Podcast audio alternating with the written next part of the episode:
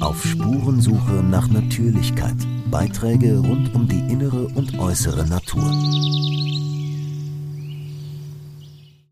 Corona-Expertenrat. Furchtappell gegen Kinder und Jugendliche. Ein Beitrag von Bastian Baruka.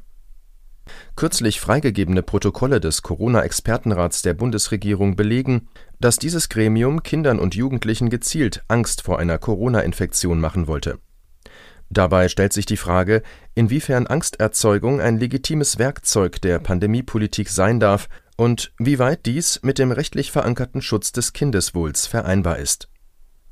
Vorgeschichte Macht die Schulen zu, aber warum und zu welchem Preis?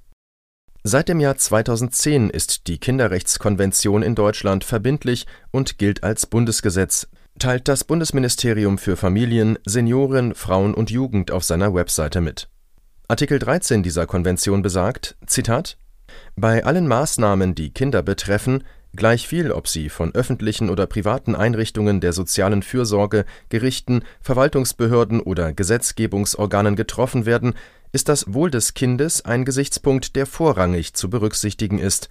Zitat Ende.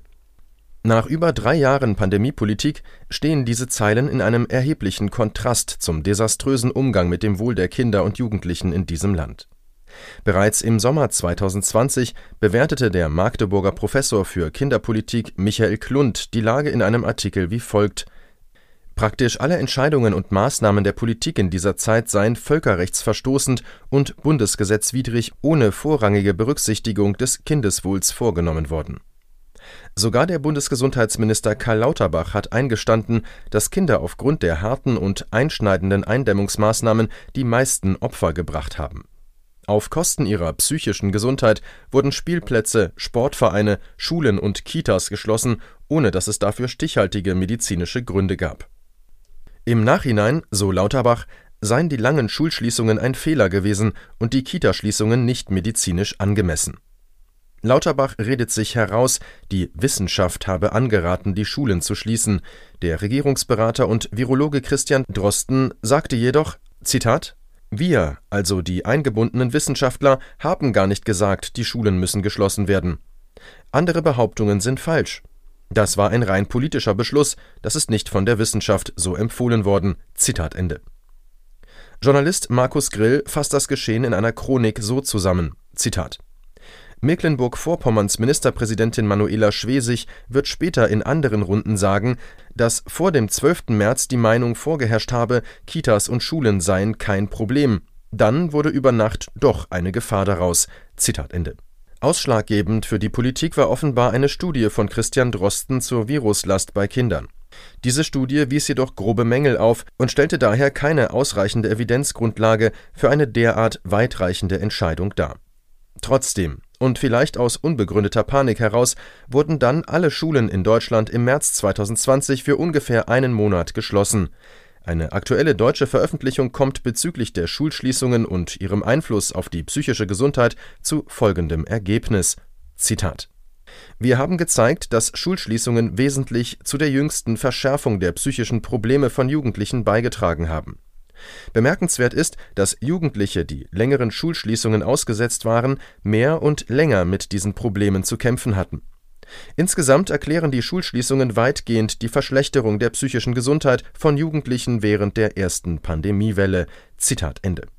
Die Pandemiepolitik war für Kinder und Jugendliche eine enorme psychische Belastung und stellte sich im Nachhinein, etwa im Vergleich zu Schweden, als Fehler heraus.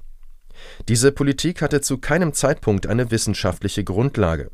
Die Verantwortlichen handelten scheinbar von Angst getrieben in einer Art Gruppenzwang, doch wie wir sehen werden, war diese Panik anscheinend kein Zufall, sondern ein bewusst gewähltes Werkzeug des Pandemiemanagements.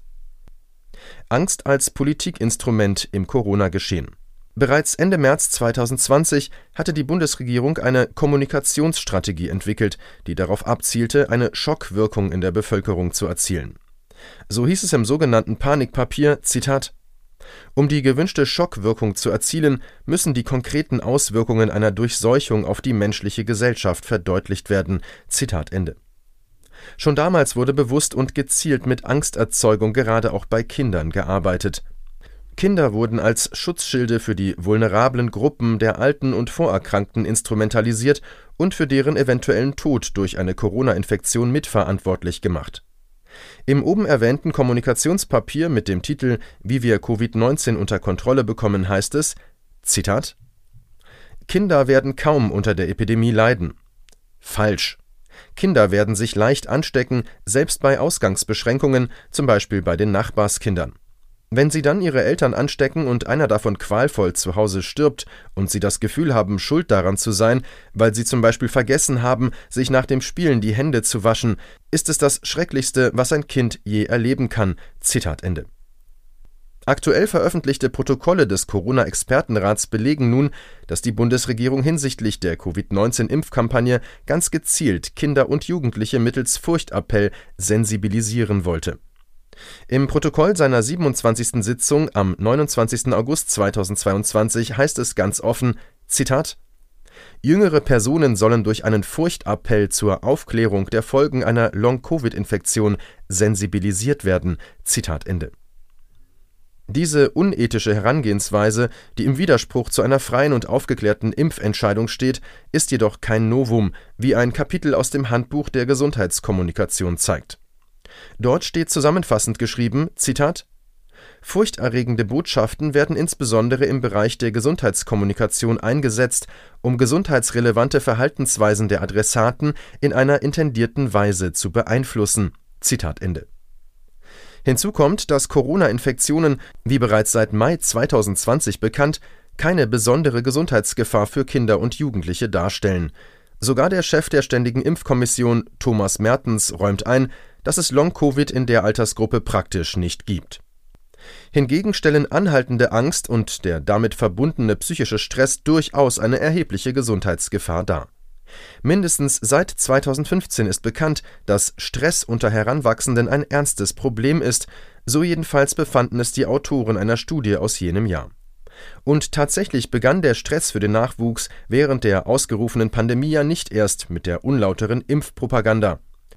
Die psychische Belastung der Kinder war bereits aufgrund der desaströsen und kinderfeindlichen Pandemiepolitik besorgniserregend. Es gilt sich daran zu erinnern, dass Kindern das Spielen auf Spielplätzen und in Sportvereinen an der frischen Luft verboten wurde und sie ohne wissenschaftliche Grundlage als Virenschleudern verunglimpft wurden der NDR-Journalist Markus Grill konfrontierte den Gesundheitsminister Lauterbach im Februar 2023 mit seiner manipulativen Kommunikation und warf ihm vor, dass er mit einer Rhetorik der Angst gearbeitet habe. Grill ist der Meinung, dass ein Arzt seinen Patienten unbegründete Ängste nehmen sollte, statt mit Ängsten zu operieren, die möglicherweise auf sehr wackeligen Beinen stehen. Jede zusätzliche Stressquelle musste sich also negativ auf die Gesundheit der Kinder und Jugendlichen auswirken. Gezielte Angsterzeugung ist daher sicher nicht mit dem oben erwähnten Artikel 13 der Kinderrechtskonvention vereinbar, da hierdurch das Kindeswohl gefährdet wird. Dieser Argumentationskette folgend wäre es denkbar, die bewusste und vor allem medizinisch unbegründete Erzeugung von Angst bei Kindern und Jugendlichen mittels eines Furchtappells als rechtswidrig einzustufen. Eine unabhängige Aufarbeitung des Umgangs mit dem Kindeswohl in Zeiten der Pandemie bleibt weiterhin von enormer Bedeutung Generell stellt sich die Frage, in was für einer Gesellschaft wir leben, in der eine derartig kinderfeindliche Politik über einen so langen Zeitraum möglich war. Nelson Mandela schrieb zu Recht: Zitat: Nichts offenbart die Seele einer Gesellschaft deutlicher als die Art und Weise, wie sie ihre Kinder behandelt. Zitat Ende. Auf Spurensuche nach Natürlichkeit. Ein Blog von Bastian Barocker. Liebe Zuhörer, sollte Ihnen dieser Podcast wertvoll erscheinen, freue ich mich über Spenden. Nur mit finanzieller Unterstützung kann ich weiterhin Veröffentlichungen ermöglichen. Herzlichen Dank.